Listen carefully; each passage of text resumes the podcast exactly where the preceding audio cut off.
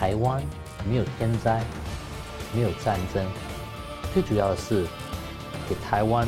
能够防止战争，预防性的用总统拨权拨款权是我第一次看到。第一次，第一次，毫无疑问的，就是在整个印太地区要对中共进行什么样，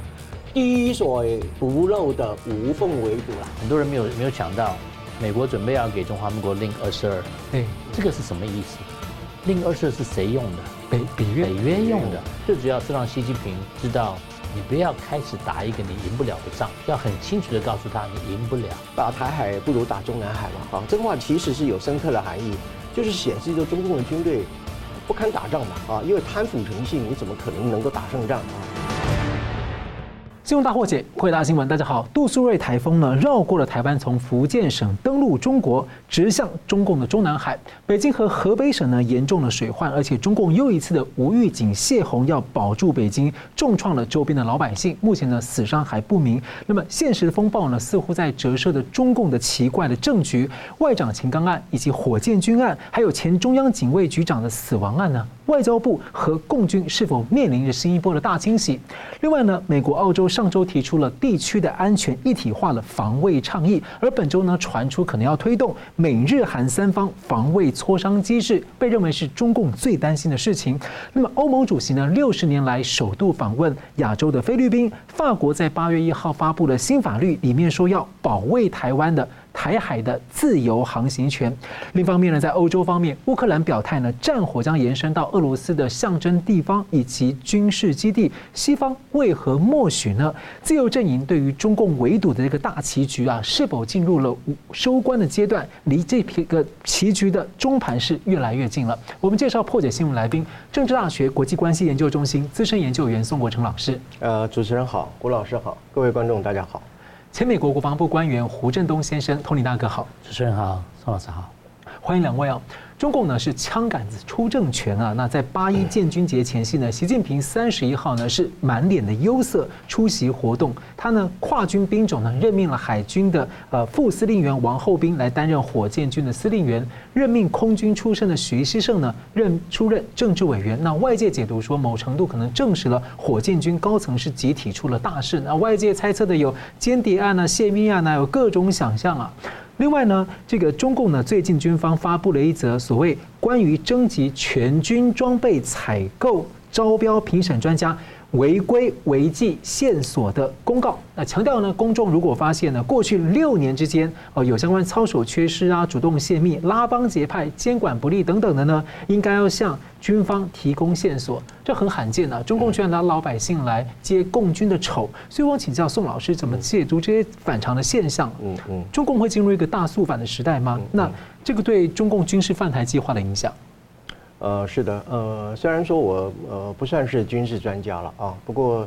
我觉得用这个海军跟空军啊，呃，来这个领导这个火箭军啊，因为火箭军它不只是陆军啊，它叫做战略部队啊，或叫战略支援部队啊，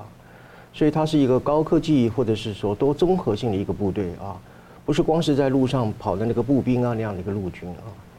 呃，所以虽然有人认为说这个跨军种之间的调度也并非不可以啊，不过当然也要看专业啊，看专业。呃，所以在这种情况下，我基本上还是认为习近平可能认为说，呃，反正打美军就是打美国的航空母舰嘛，啊，到了海上嘛，所以海军也可以啊。呃，然后呃呃，美国不是很 F 三十不是很厉害嘛，打空军嘛，所以空军来领导火箭军也行了啊。呃，所以我想是这样的一种看法啊，习近平啊。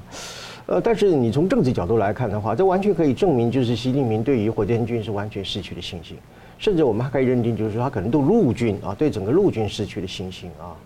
呃，所以会采取这种所谓的呃外行领导内行啊，呃，这基本上我认为是违反军事专业的这样的一个人事的调度了啊，呃，所以显示是显示出就是说，在习近平的脑子当中里面，呃，政治忠诚还是要比军事专业还要重要了啊。呃，那么至于说讲到这个前副司令非常啊冷清啊，非常可怜啊，在三十号的告别式当中里面，呃，几乎没有什么人来祭拜嘛哈，门可罗雀啊，呃，那么这显示出啊，这个火箭军可能真的是呃集体犯罪很严重啊，或者是说至少犯了重大的政治错误啊。所以以至于就是说，即使即便是火箭军内部的系统啊，军中的袍泽啊，都不敢来送最后一程啊，呃，这就显示有一种啊弥漫性的集体恐惧在里面嘛啊，呃，怕去了之后会犯什么错误啊，所以这个现象我们也可以看得出来，就是说，呃，这个吴国华这个事件啊本身。呃，确实可能是涉及到这个有丑闻的问题啊。不过我们要话说回来，因为真相不明之前啊，我们想想看，一个人会自杀，大概主要两个原因嘛。一个就是呃生不如死嘛，啊，叫做生无可恋嘛，啊。另外一个原因可能就是说我活着的话，我可能没有办法承担呃我所这个犯下了一些啊罪行啊，我不如死了算了啊。可能在这样一种情况会造成自杀嘛，啊。但是也有可能是为了要表示我的清白哦，啊，我以死明志啊，也有可能啊，啊，所以在这种情况之下的话，就是说我们就要看啊，就是一个军队的贪腐，我认为基本上有四种状况了。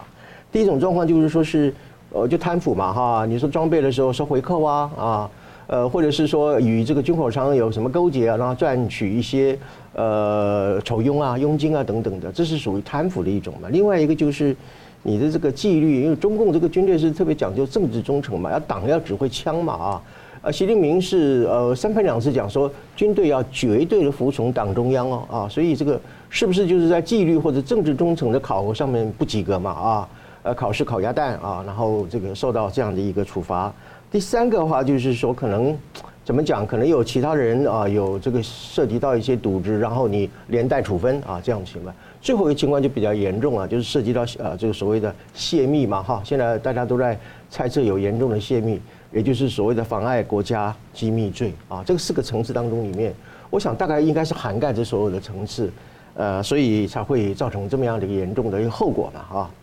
呃，至于您谈到说是不是整数啊的，当然是整数，但是我认为比整数还严重，我叫它清洗啊，清洗。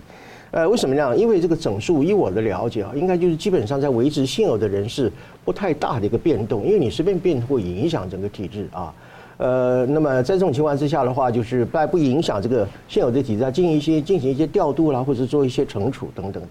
但是这个学习不一样啊，学习就我们扫地板一样啊，那个死角都要扫得很干净的啊。呃，在这种情况之下的话，就是你比如说像以前毛泽东清洗这个林彪系统啊，他不是呃叛国嘛啊，然后清洗彭德怀系统，还乃乃至于习近平上来之后清洗徐才厚啊、郭伯雄等等这些高级将领，基本上还是由上往下的啊，就像现在不是啊，还是由下往上，为什么呢？啊，洗得很干净啊，就好像我们扫地嘛啊，我们扫地，我们当先洗呃怎么讲，先扫扫这个墙角啊，然后再刷这个墙壁，最后再洗天花板嘛啊。道理是一样的，所以我认为就是说是这次呢，我是习近平有系统的在进行军队的清洗啊，而且目标呢务务必是怎么样，要干净彻底啊，这是我认为不只是整数，我认为是一个有系统的清洗啊。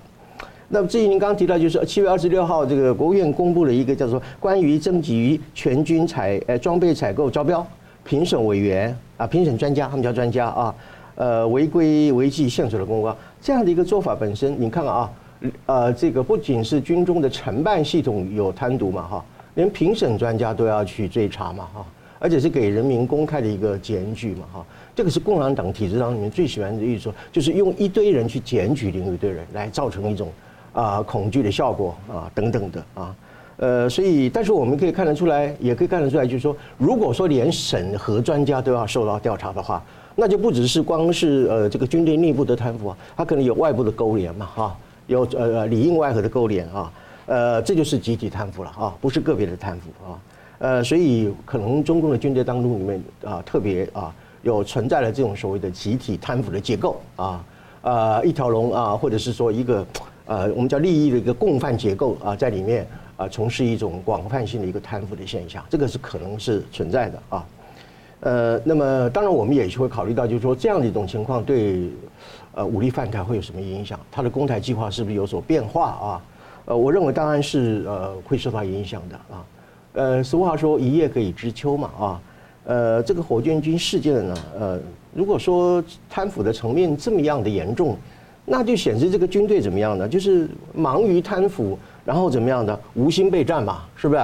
呃，所以说你与其叫他为国捐躯，呃，他可能是。呃，要把这个所获得的金银财宝吧藏起来比较重要吧，啊，所以在这种情况之下的话，就是说，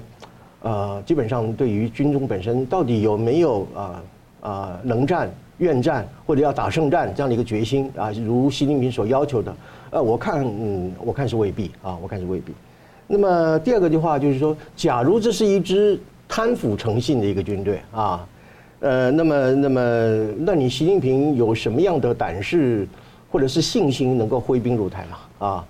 说不定你这个忠诚度不够的军队，你打了一半的时候，你政权倒戈怎么办啊？呃，俄罗斯不就发生的布列格金事件嘛？啊，呃，所以最近不是流行一句话嘛，叫做打台海不如打中南海嘛？哈，这个话其实是有深刻的含义，就是显示着中共的军队不堪打仗嘛？哈，因为贪腐成性，你怎么可能能够打胜仗啊？呃，乃至于呢，最终他们也会考虑，他们害怕军队会害怕，因为打了台湾之后，其实就是跟美美军。啊，最后一战嘛，这一战的话，我必然是死路一条了啊，或者是我成为海上的炮灰。如果在这样的一个认知情况之下，我认为这个武力攻台哈，呃，至少就是，当然他终究是不会放弃啊，但是此时此刻，我觉得应该是暂时搁在一边啊，容后再说吧。也有人说这些事件反映了可能中共内部的畏战情绪哦，可能军方跟习近平互相不知道谁在逼谁打台海，有人这样的猜测。那我想请教胡大哥，因为你曾经在美军里面这个服役的时候，曾经担任这个呃就是导弹部队的这个相关的单位，所以想请教您从这个就是导弹的专业来看，您怎么看这个事件啊？让你看到哪些迹象是值得留意的？我觉得像刚才宋老师讲的，呃，习近平决定用把忠诚放在专业上面，嗯，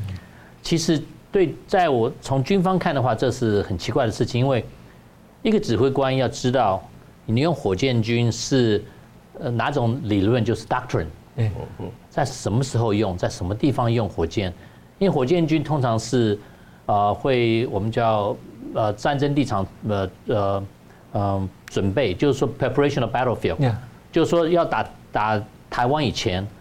先用网络和火箭先打，把机场打的飞机起不来。把什么军火存的地方用火箭打，然后军队采攻，对，prepare the battlefield，把把战争战场准备好，这是火箭军应该用到的地方。可是这个指挥官也了解什么时候用，什么地方用。如果是海军的话，他会不会有这种知识？嗯，会不会有这种训练？然后当真的开战以后，他是不是还看得清楚我这个我的这个能力在哪个时候发发挥最好？所以我觉得呃。这件事情对解放军真正的能力肯定是有一些影响。嗯，因为这样说，它其实是一个所谓什么战略部队，它可能需要很宏观的战略观，随时随时随时要怎么配合，随时看整个全局怎么建议、怎么搭配都很重要。对，完全要配合跟其他的军队的军种的战斗力量要配合，而且要非常了解美国的策略。对，对他，因为他要了解美国和台中华民国防弹的力量，然后他怎么样能够。overcome 的子弹或跨步这种这种东西，所以如果他专业不够的话，造成他专呃决策上一些延迟几分钟的话，就可能造成致命的结果。打仗的时候就这样子，几分钟可以真的使你致命。嗯，好，我们接着来看到啊，就是《纽约时报》最近报道说，美国政府认定啊，中共在美国输送给军事基地的一些基础建设、电网啊、通讯、供水系统呢，植入了一些呃电脑的恶意代码。那当台海有事的时候，就有可能冲击啊，干扰美国在台海的军事行动跟速度啊。所以美方呢正在清理这些所谓的定时炸弹。另外呢，美国的 CISA 局长二月份也警告，中共对台湾的任何入侵都可能伴随对西方。盟国哈，还有美国的大规模网络攻击，因此呢，大家要做好准备，因应中共可能造成的恐慌混乱。所以我想请教胡大哥，你的观察什么？现在美国发现中共在收集讯息、找漏洞、找弱点，他没有正在攻击，嗯，他是等时间对的时候，用这些发现的地方在攻击，这是非常危险的，因为很多东西你可能不晓得他已经找到你的漏洞，因为你还没有不知道他已经进去过。然后最近你也看到，中共他已经呃 hack 到美国很多政府的电子邮件，对不对？呃，美国在北京的大使的邮件，嗯美国副国务卿的邮件，呃，还有美国商务部长的邮件，都都被他们 hack 进去了。所以在我们国务卿 Blinken 去大陆以前，他们已经看了这些我们的 communication，都晓得呃他要讲什么，所以这些。事情都是很危险，可是为什么他能够这样子做到，而且几乎没有惩罚呢？因为美国没有宣布的网络攻击的政策。嗯，什么时候你网络攻击变成战争行为？对。当你做这件事情的时候，就算是打仗了，我要开始过来，我不一定用网络去搞你，我说不定用特种部队到你家把你把你炸掉，因为你现在在跟我打仗。美国没有这个 policy，没没有没有这个政策。我觉得美国应该讲清楚，如果你搞到我的电，现在像他知道在安德森基地发电，他怎么能够可以控制到我们？万一把电弄断了，如果他把整个城市呢？对对不对？那这是战争行为，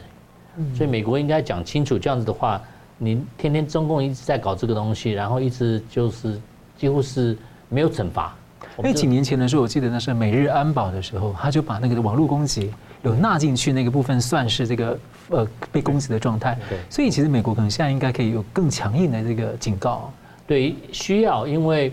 现在算是和平时间，是对不对？我们知道打仗前或打仗的时候宣战一定会有这个网络攻击，可在和平时间你在做。你是不是用无限呃作战，就是 unlimited warfare？嗯，已经开始。嗯，你是不是已经开始了？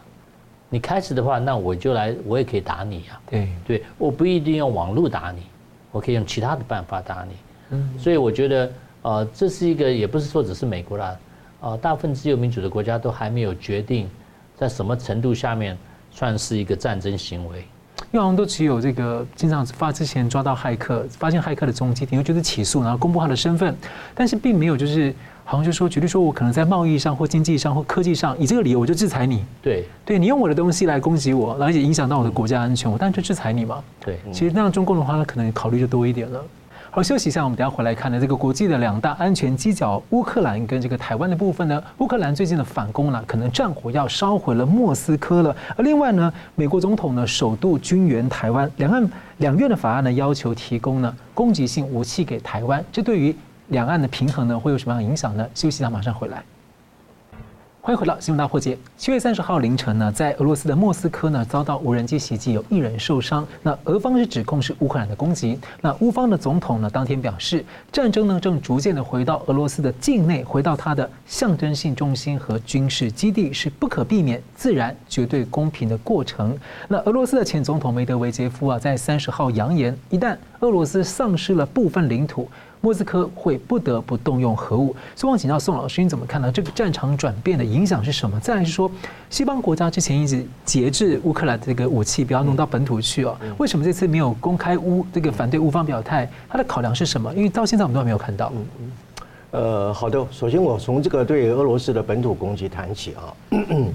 呃，我认为现在俄乌战争又再一次的升级了啊。这所谓升级的意思就是说。本来它是一个乌克兰本土的防卫战争啊，或者叫做叫做国土保卫战争啊，现在已经开始转向了，扩及到俄罗斯本土的啊一种跨国战争啊，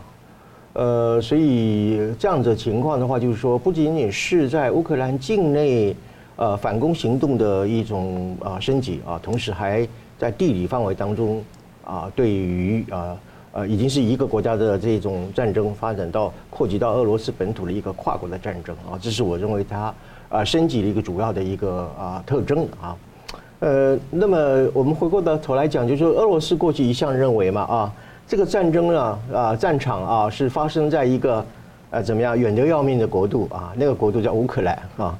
呃，所以再怎么打，再怎么死伤啊，也都是乌克兰人死伤嘛啊。所以他也当然就是残忍无道啊，或者是毫不在乎啊，特别是俄国人民也不是很在乎这件事情，呃，可是现在不一样了啊，这个战争对你俄罗斯来讲的话，极可能呃随时会兵临城下啊，所以这个俄罗斯当然会产生一种危机和恐惧，因为以前是在人家家里打仗，现在这个战火会波及到你自己的家门的时候啊，那就非同小可啊，所以在这种情况之下，我觉得无论如何啊，一种战败的阴影啊，或者是说。呃，本来我是在人家家里打，现在战火到这，我就会觉得有一种战败的可能性。我想这样的一个阴影跟危机感，或者一种心理的恐惧，当然是对军心军心啊是会有影响的。以前那个军阀日本时代跟这个德国纳粹时代，他们也都有曾经面临这样的这个美军的反击跟对压制。嗯，当时二战的时候，整个纳粹的一个崩溃的那个转折点，就是呃这个盟军啊，无论是北方的俄罗斯啊，那个叫红军嘛，苏联红军跟南方的这个。呃，盟盟军本身开始从南到北进进入到呃那个德国的本土。这个时候开始，他们军心开始瓦解啊。呃，那么我在这里，我比较愿意去稍微解读一下泽伦斯基讲的一段话，我们来对他做一种字义上的解释啊。呃，泽伦斯基怎么说呢？他说，战争正逐渐回到俄罗斯境内，回到其象征性中心和军事基地，这是一个不可避免啊、自然和绝对公平的一个过程啊。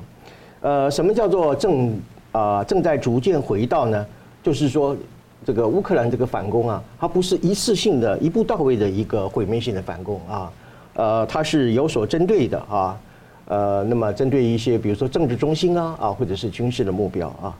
呃，所以这句话的意思就是说，呃呃，由于战争呢啊是由俄罗斯发动的嘛哈，呃，所以嗯冤有头债有主啊啊，所以这一场战争回到了俄罗斯本土，本来是就怎么样，本来就是绝对公平的啊。那么另外一个就是说，所谓的象征中心和任何军事基地，呃，意思就是说，乌克兰的反攻不会，而只针对这个呃有限的目标啊，所以这样的一种攻击啊，也就是回到莫斯科本土的这样的一个攻击本身，还是一个怎么样人道考量的，或者是一个有所克制的一个有限的反，有限度的反击，打到平民区。哎，对，对，它不是对于平民一种啊这个无差别攻击或者是滥杀的一种情况嘛哈。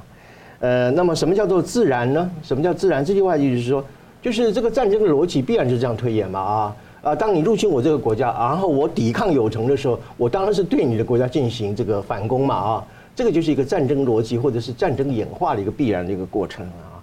至于说讲到绝对的公平，我要特别强调，就是说泽伦斯基讲的这句话最核心的意义就是说，乌俄乌战争的肇始者，或者是说是俄罗斯，被侵略者是谁？乌克兰啊。所以反攻的行动在不针对平民百姓、有限度、有克制的情况之下，那么对于啊俄罗斯展开反击啊呃应该是天经地义，而且是绝对公平的这事情。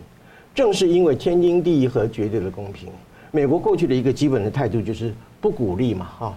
不鼓励俄罗斯对于呃不鼓励乌克兰对俄罗斯本土的攻击，但是你不鼓励也并不表示绝对反对嘛啊呃所以在这种情况之下的话呢。呃，特别是说这个，呃，俄罗斯这次是采取无人机嘛，哈，它也并不是这个正规军入侵嘛，哦，大举入侵，同时呢，它也不是用这个飞弹啊这样的一种啊狂轰猛炸的情况来进行反反攻，呃，所以在这种情况之下的话，我觉得，呃，应该是俄乌战争这种正邪之分哈，侵略者和被侵略者之间已经是非常清楚啊。那么正是在这样清楚，我认为西方至少有几点的考量了啊。第一点呢，西方其实是我认为有点默许啊，呃，过去是不鼓励，我们刚刚讲过啊，但是呃，但是我刚刚讲也并也也并不反对，也不觉得，呃，所以他现在并没有出面去制止啊，呃，基本上就是说是呃，如果说哈，俄乌战争这样打下去真的是不能够结束的话。呃，那么呃，不反对啊，或者是说允许，或者是默许乌克兰对俄罗斯本土的这个进攻，可能也是一个不得不做出的一个选择啊。呃，否则你这样继续打下子打下去的话，呃，不知道何年何日能够结束啊。呃，所以至于说你可能会谈到就是，呃，梅德韦杰夫他说要动呃这个要动用核武嘛啊，呃，其实这个核讹诈这个问题啊，这个俄罗斯也不晓得讲过几次了嘛啊。呃，所以我想，像西方世界，坦白讲，我觉已经不再接受俄罗斯的核威胁了啊。呃，与其呃，你说在呃乌克兰境内啊抵抗，呃，他也要动用核武，然后你像反攻到俄罗斯本土，他也要动用核武。那既然如此的话，那就你有核武，我有核武吧啊。所以这种核子对抗本身也是一个选择啊。那么最后我要特别强调，就是说，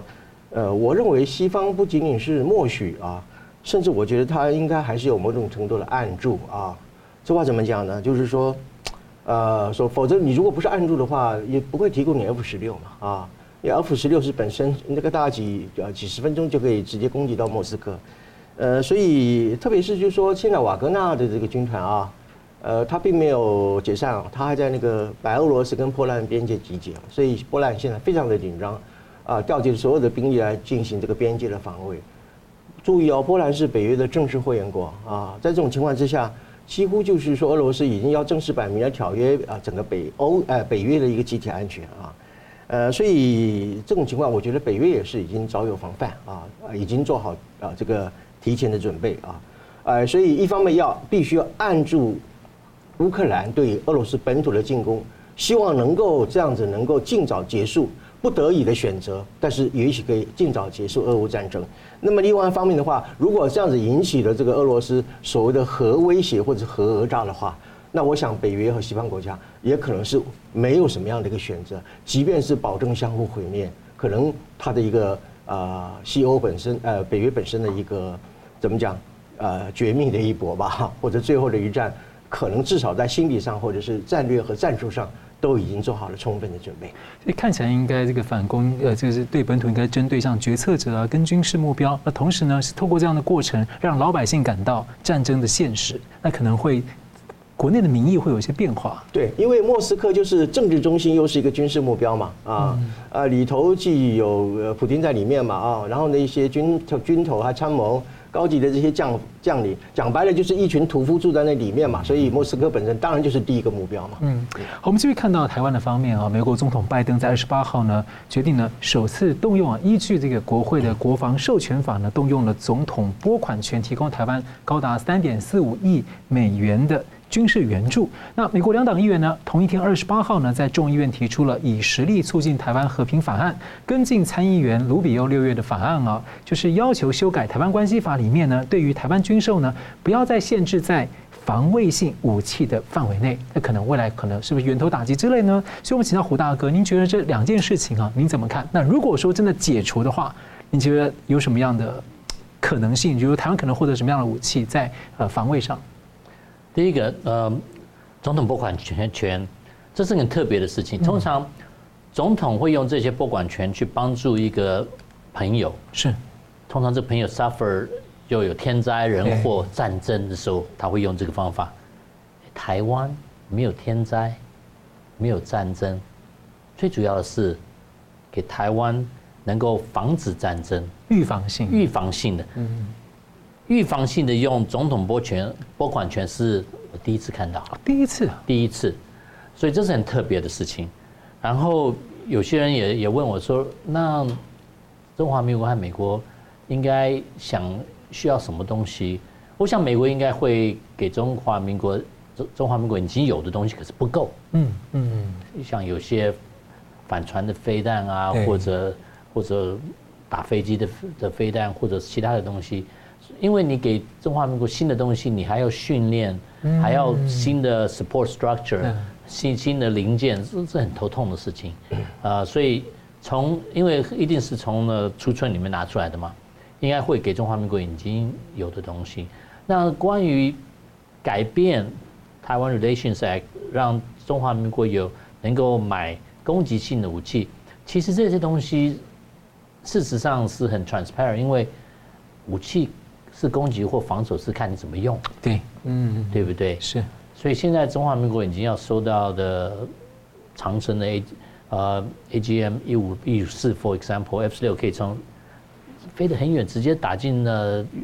呃中中国大陆，然后呃鱼叉飞弹啊那些的，然后很多东西要看你怎么用。其实已经突破以前的限制很多了，早就突破这个这个发射的距离，以前都弄得很短，现在对已经很多年了，不管了。就就所以这个可能在 more symbolic，就是说事实上没有那么大的的不同了，可是，在看起来的时候，哇，象征性，对对，中华民国的 support 就就增加再高一层的增加。还有一个会不会可能是一种提前的贺阻性的可能？就是说，因为大家都在猜测说，因为之前就有人提说，如果中共开战前的话，美国要紧急的这个。援助这个 F 三十五战机借给台湾的飞行员，然后平常先训练，暂时的租借给他，这这个应该不不可能的，因为呃，要一个飞行员要对一个系统的熟悉的话，要要要很长时间，要要要很长的时间。最主要的是大家要看清楚，美国用这些总统拨款权给中华民国这些能力，最主要是防止战争。是，嗯啊，因为有些人说哇，你看美国人就又在求战，对不对？啊，其实。如果真的在台海有战争，对全世界都有很大很不好的影响。嗯，所以那么多国家到现在都在试着想办法呃防止战争。是，是。那如果说我们可以理解成是说，嗯，如果这个法案真的通过的话，它可能对于因为台湾关系法是很少很少被修改的，很少。那像修改之后呢？他可能在未来就是可能核阻力，就是不排除在什么情况之下，我可能到时候需要的军，等于是告诉台湾或者告诉世界说，告诉中共说，你现在你觉得你的军力有怎么样？但是如果你真的打过来的时候，台湾到时候真的需要什么东西，它弱项的时候，我随时就不受那个限制，我随时可以补上。对，呃，当然有这个可能性，有这个可能性。事实上，中华民国有没有能力打到呃源头打击啊？已经有了，已经有了。中华民国自己的雄风飞弹可以打得很远的。呃，所以也也不必讲多远嘛，呃，超超过至少超过一千公里啦，呃，至少，所以所以要要打源头是是是没问题的，没有问题，已经可以了，是。啊，而且已经造了很多，然后呃也是机动性的嘛，呃比较比较难达到，所以所以事实上呃这些系统就已经会使中共想一想，你你不是说只能打人家，人家不能打你。啊，所以中华民国已经有这个能力，然后再加上最近增加的几几个系统，像呃路上的的。呃，Harpoon，嗯啊，这种这种也是可以打打一下，呃，原地打到的。对，也可以打很远。嗯，我们休息一下，等下回来看呢。美国、澳洲呢，在上周的时候提出一个地区安全一体化的一个防卫倡议，而且呢是要拉日本进来。未来还有可能有谁呢？美日韩最近有新的布局了。另外呢，在欧洲未来可能在印太安全上的合作会有什么样的新角色？休息一下，马上回来。欢迎回到新闻大破解。美国和澳洲这个盟友呢，七月二十九号的外交国防二加二会谈呢，提出要让日本来参与地区安全一体化的防卫倡议。那八月十八号呢，是美日韩的三方峰会。那英国的媒体披露啊，将会提出类似北约盟国保护机制的建议。当美日韩三国呢，有任何一方被袭击，都有义务跟另外两国呢。磋商对策。那美国看起来在带头进行这个区域安全的整合，在欧洲的角色是如何呢？欧盟委员会主席啊，六十年来呢，首度访问了菲律宾。而菲律宾之前呢，强化了跟美国的这显著合作。另外呢，七月三十一号呢，他就说警告欧洲不会容忍在乌克兰或者在印太地区啊有。侵略的行为。那法国呢，在八月一号是颁布了一个新法律，是七年建军法案，是全球第一个呢以立法方式呢来要求保卫台海的自由航行权的主要国家。所以，我想请教胡大哥，你怎么解读这个美国、澳洲提出的地区安全一体化防卫倡议？因为印象中以前美国在亚洲没有提出过，第一次听到。第二个是欧洲在这样的一个倡议或者可能周边的辅助当中，它可能会扮演一个什么样的角色？对，这很清楚的告诉。最主要的 audience 是中共，对啊台海的和平，应该说亚太的和平，是全世界，呃，对全世界都有影响的事情。所以呢，你看，啊，中共花了很多时间想办法不让日本和韩国在一起。嗯，对。他他用他的 information，呃，资讯战是两国一直那么多年都是很恨互相。他他用。二次世界大战的那些事情，让现在美国把他们拉起来了。慢慢的，这种联盟，我想，中共如果一直在威胁周围的国家的话，这联盟会变得更大。嗯，啊，就像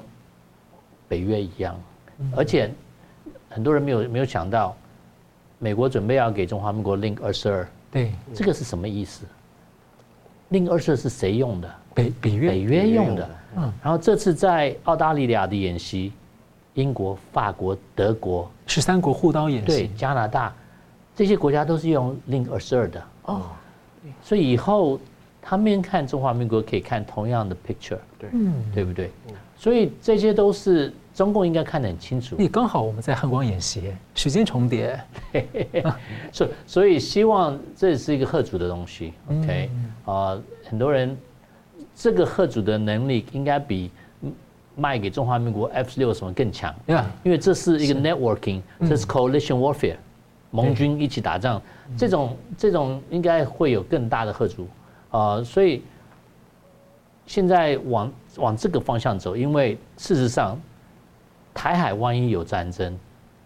这些国家的经济都会被影响到，是大家都会影响，大家都不想要有这个战争，大家都想吓住中国，因为事实上，你看，只有中国。只有习近平跟他解放军说准备打仗，准备打仗，我要你准备打仗，没有其他的国家讲这句话。所以就像欧洲，只有普丁打仗。我想这些国家，欧洲的国家、亚洲的国家，都想也都要参加一个一个能够阻止战争的的东西，所以呃，变成一个联盟是阻止战争的一个办法。所以我觉得现在越来越清楚，你你看，呃，two plus two，那美国和澳大利亚的 two plus two，美国跟日韩开的会，然后这些你一看都是说，慢慢的会组织一个联盟，然后只有一个方向就是往中国，嗯，而且你把这件事情做好的话，就不会有战争，啊，对，这全世界都很都好的事情。那我想请教一下啊，像为什么这个地区安全的一体化，一开始他会先先从美、澳、日三个开始，最对，当然是澳、日本跟澳洲是美国重要的盟友啊。你怎么看？为什么？因为看起来好像就是这两个点，那可能再加上未来的这个日韩的合作，就让这几个点让大家就很瞩目，好像看起来是很关键的这个布局啊。为什么是这几个国家呢？在亚太地区呃，美国和日本、美国和澳洲是大概是最最靠得最近的，在。在呃国防方面呃靠得最近，然后系统都呃用一样的系统，所以呢应该是最容易是呃合合接起来。那韩国它有一个比较特别的情况，就是北韩，嗯，对不对？那北韩后面谁帮他呢？中国，所以韩国有比较多一点的。Consideration 呃 factor 要要想到的东西，要顾虑的东西，所以啊、呃，能够如把如果能够真的把日本、美国和韩国在呃亚洲的北边合起来，然后现在菲律宾也是越来越越往这边走的时候啊、呃，这样子的话，我想呃会有很有效的吓阻呃中国，因为最主要是让习近平知道。你不要开始打一个你赢不了的仗，嗯嗯，要很清楚的告诉他你赢不了。当大家联盟起来的时候，他应该会了解，解放军应该跟他讲，我打我没办法赢，这太敌人是太强了，啊、呃，所以呢，啊、呃，我想这是大家的的 objective，大家的的的 goal。那想请教一下，就像您虽然说已经离开美军，但就您对这个像对欧洲以前很多这个。呃，北约盟邦的了解啊，现在像欧盟主席他去访问菲律宾，六十年来第一次，还有法国通过这样的法案，去说我要保卫一个远在亚洲的一个海峡的自由航行权，这两件事情，就您的经验跟感受上面呢？您感觉到欧洲在做什么样的变化？诶，而且我们可以知道说，因为这还是西欧的变化。我们知道新欧洲就是东、中东欧的部分，对于共产世界的压力是很很深刻的。他们很同情台湾。这样看起来的话，欧洲未来你有好像给人家有一些更多的在印太的角色想象。你怎么看呢？对，我在军队里面四十年，在国防方面从来没有看过这个情形。嗯，从来没有看过这个情形。最主要的是。可能是 associated with globalization，就世界变成大家都会影响到大家的。是，所以欧洲这些国家知道，我不停止这个战争的话，不让这个不想办法 prevent 这个战争发生的话，我自己以后会很辛苦。嗯，所以宁宁愿你花钱在前面花一点钱，嗯，做 deter 做威慑的办法，你打仗以后。你的牺牲的东西要重建的东西，然后你花的钱要打仗的钱，这个是跟你前面花的一点点钱差很多，可能差差一百倍。乌克兰的经验坚定大家的决心。对，所以他们看到欧洲这个情况，他是亚洲不能发生，是这这种事情不能发生，因为真的可能会变成世界大战大战。所以呢，呃，如果在前面你花一点钱，花一点时间，然后能够防止这个战争。能够防止它发生的话，这是最好的 investment，最好的投资。是，因为打了以后，你这个花的钱就根本不晓得要多少了。所以从军方的策略性的角度的话，当看台海的时候，一定是想到这些会这些区域可能会联动，会变成世界大战，可能性非常高，非常高，而且只有一个地方会开始。嗯，大家都看得很清楚，全世界都看得很清楚。啊，我前几天在电视上还看说，哇，中华民国。这军火库在基隆啊，你在求战什么的，我真的，哎，我的天呐，呃，要保护自己并不是求战，嗯嗯，那谁在一直讲说要打打打打，要要看清楚。嗯，是感谢。我们接下来请教那个宋老师啊，就其实我们记得在美国政府这个呃，川普政府时期的副国务卿比根啊，他曾经提出一个希望组建一个印太小北约的构想。那到拜登政府呢，这可能是第一次提到一个名词叫地区安全一体化啊。然后呢，在美日韩的部分，他又提到一个就是呃，如果任何一方被攻击，不是集体防卫，呃，但是呢是要有义务跟两边磋商啊。所以你怎么解读这两个新的这个布局？嗯。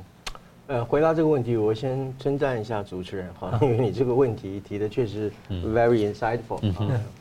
呃，但是同时我也要吹嘘一下我自己啊，为什么呢？因为其实这个您刚刚提到印太小北约嘛哈，其实我在去年七月的时候我就说，美国一定会慢慢的组建，并且在进程中加速形成一个印太北约，不只是小北约啊。呃，现在这个趋势证明就是说，这个印太从小北约慢慢走向大北约了啊。呃，所以呃，我不晓得您刚才有没有提到啊，就是说这其实是一个围棋战略吧？啊，围棋战略就是说，呃呃，我我容后再谈好了。我先讲，就是说这个从这个印太小北约到印太大北约，它其实是一个，我过去就讲，它其实是一个战略拼拼图的过程了啊。就好像我们玩那个那个那个叫什么发手是吧？发手啊，发手的那个那个拼图在拼拼拼拼啊。东北北三角呃拼一块，南三角拼一块，然后东三角拼一块啊，所以现在我们就可以看到，就是说，你看这个美澳啊，啊啊准备要拉日本嘛哈，那呃然后走向一个区域的安全一体化，其实就是我我们怎么讲，就是我们过去讲的，就是说，比如说美日美韩这个双边啊。啊，然后在美日韩的小边啊，然后慢慢的就变成大的一个呃到多边，然后再大多边，最后走向一个什么样？区域安全的一体化啊，所以这是一个拼贴的啊一个演进的过程，越拼越成型，而且越拼到最后，它就一体就成型出来了啊。呃，所以我觉得这个美澳联合日本后面还有啊，呃，我觉得这是一个很大的一个战略意义。那这话怎么讲呢？这就是美国在模仿这个北约啊，它的集体安全的这个机制，就是那个第五条啊，呃，把它重建于啊，把它重建于。我们不要讲复制与拼贴，因为情地缘政治不一样啊。啊，重建于这个印太地区，同时它加入了海洋的战略思维在里面啊。因为呃，北约在欧洲它是一个陆地的一个陆源的防卫机制，在印太地区它有海岛、海域、海峡啊、海湾等等这些所谓的海员地约的一个考量啊，所以这个结构面会不太相同。但是有一个非常重要一个就是说是。这个印太北约基本上以原先那个 AUKUS 为基础。我们知道 AUKUS 本身它是具有核打击能力的一个安集体安全机制哈，呃，所以就是说以这个核打击为基础的安全机制，它就有这个实力或者是本钱去把这个小北约哈慢慢慢慢的扩大。所以它现在邀的日本嘛哈，你邀了日本之后呢，这个 AUKUS 本身的这个防卫机制就跟美日安保不就连接起来了吗？这个就是拼图啊，拼贴嘛啊。呃，说不定接下来他要邀韩国加入啊。韩国 我认为他是很乐意加加入，而且他希望赶快加入。为什么？因为在美韩的华盛顿宣言之后，美韩之间其实已经建立了一个核共享或者是核联合打击的这样一个机制。所以你把这个两个核打击的一个机制，你把它串联起来的话，那是威力无边嘛啊！所以这样的一个情况之下，就是说，如果将来韩国也参加啊，甚至就是说菲律宾啊。啊，最近他又不断的对中共抱怨嘛，哈，呃，甚至就是说，在东协国家中里面比较亲美的国家，如果都纷纷加入到了这个呃所谓的区域安全集体呃一一体化的话，那就是从过去一个简单的双边防卫就发展成为一个区域防卫嘛，这不就是一个北约在啊印太地区本身的一个重置嘛，哈，或者是一个啊我们讲仿造或者是重建都可以啊，这个版本是什么东西呢？毫无疑问的，就是在整个印太地区要对中共进行什么样滴水不漏的无缝围堵啦。我再讲一遍，滴水不漏的无缝围堵。啊，没有任何的死角，也没有任何的破洞。啊，如果有死角，我随时把它补起来；如果有破洞的话，我随时把它缝合起来。这个就是怎么样一个未来即将要成型的一个印太的一个啊北约啊，不是小北约，而是印太北约啊。呃，所以这里头我就谈到一个战略的问题，就是说，呃，围棋战略了啊，就是我们下围棋的时候是一个一个一个子慢慢下，跟下那个西洋棋不一样。所以你一个棋子一个棋子慢慢下的时候啊，大家就觉得无痛不不痛不痒嘛哈，反正一步一步来嘛。可是到了最后的关头的时候，一子定生生死啊，最后那一子，那个那颗子子这样一放下去的时候，整个大局必然为之一变。那个时候本身叫做一子定生死的情况。我认为现在就是说，啊，印太北约就是以这样的一个战术哈在发展哈。呃，但是我们呃呃呃，同时我们也看到，就是说，其实俄乌战争啊，应该是对于印太地区的战略的构型啊，起了很大的一个启蒙作用了哈，启发作用。为什么？一方面，俄乌战争激发了、激活了北约嘛哈，而且北约被激活以后，它在这个所谓的援乌抗俄这件事情，也到目前为止做了很成功嘛啊。所以北约在援乌抗俄的这样的一个战略的机制当中，里面获得了相当的成功啊，呃，所以啊，拜登啊，或者是西方国家啊，当然会有乐呃呃乐于去运用这样一个模式，重建于印太地区啊。同时，大家也要注意啊，其实北约也是一个由渐进的拼贴式慢慢形成的。为什么？在一九八九年这个柏林围墙倒塌之后啊，中东欧的共产政权垮台以后，转向民主的体制的时候。是分个六个梯次哈，嗯，分别分六个梯嘛，然后慢慢的加入这个北约这个体制。到了今天为止，还有人要加入哦，芬兰哦，瑞典哦，还有紧接下来的乌克兰嘛，哈。所以其实就是说，在这样的情况之下，呃，北约其实也是在采取一种我刚刚讲的拼贴的战略，或者是亚太地区的所谓的围棋的一个战略啊。所以您提到这样的一个所谓的防卫的一个倡议啊，在我个人看来啊。呃，我觉得是最近几年来，在美国的呃战略智囊当中啊，或者它的国安系统当中里面，呃，我觉得是有史以来应该是智慧和水准最高的一次啊。呃，这是一个既务实，而且是特别彰显整个印太这个和平价值的一个重要性，所以我认为它是一个充满了一个战略智慧的一个决定。老师刚刚特别提到这个考量海员的因素啊，让我有一个想法，就是说。好像也借鉴了北约的优点，但是也考虑了北约跟欧盟的缺点，就是共视觉问题。对，所以他现在透过这个就是大的一体化里面，但是呢，他都是采取类似的集体防御机制，但是没有直接到那个集体防卫的义务。然后呢，用很多的小编、小三角，然后有他们实力，他们只要讲好，他们就可以发挥力量，不会被制肘。有这种感觉，就变得很灵活哦。对，这就是我刚刚一开始的时候我称赞你的原因嘛啊，因为你确实讲的比我们来宾还要好啊，所以。所以这个节目是不是以后就由你一个人讲完就好？啊，我这是正面的肯定。老师，你不要修理我。啊，讲的是真的很好，因为北约跟印太北约虽然只有两个字之差，但是整个地缘政治啊，呃，完全不同嘛。一个我刚刚讲的是一个是陆缘，一个是海缘嘛，哈。啊，当然陆缘跟海缘都叫做地缘政治，但是地缘政治底下还是有所区别哈。呃，所以印太的北约本身有它的在岛链、岛屿还有这个海洋。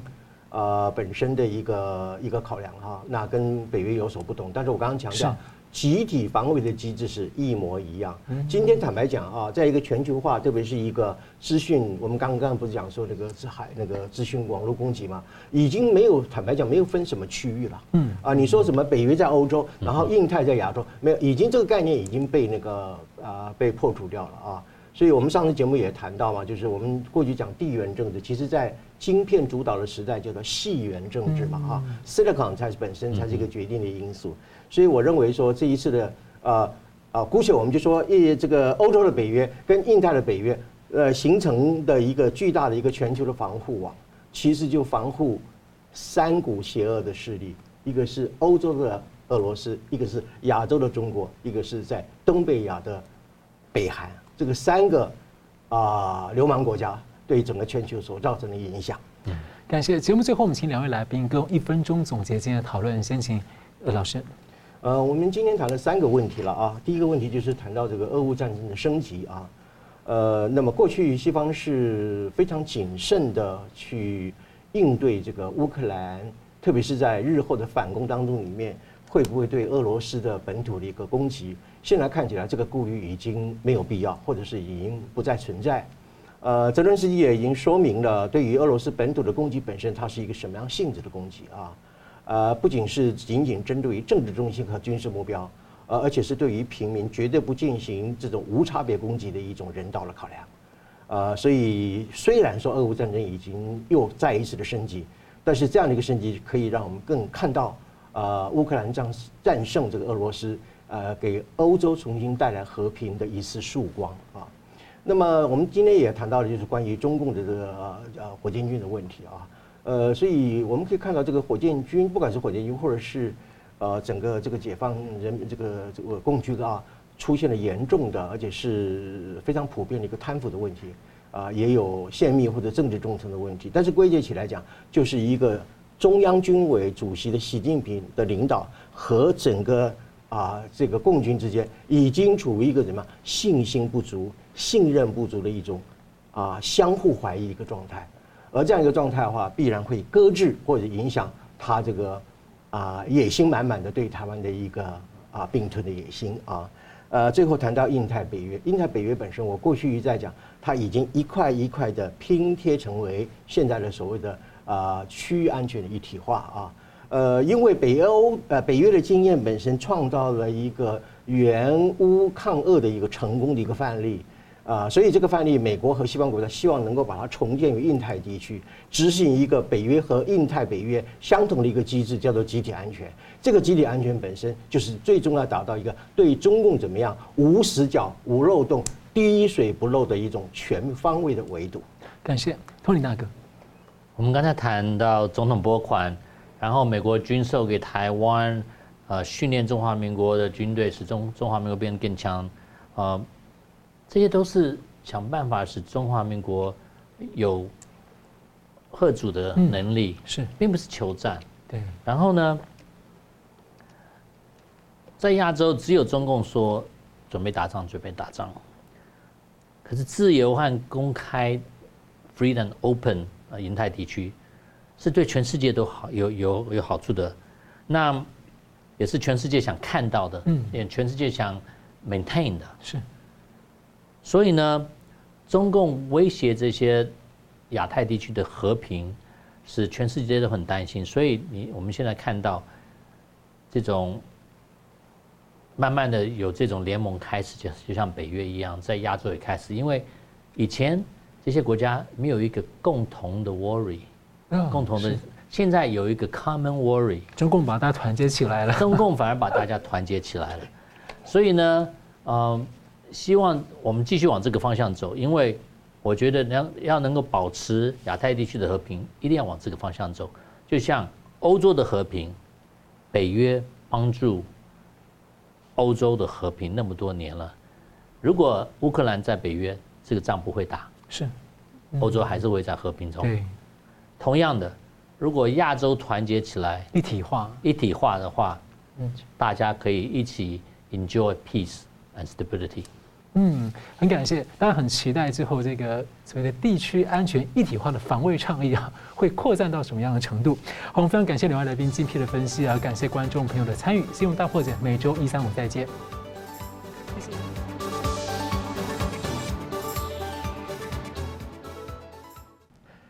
如果您喜欢我们的节目呢，请留言、按赞、订阅、分享，并开启小铃铛。那么，感谢各位呢长期对我们的支持。新闻大破解团队呢将持续为您制作更优质的节目。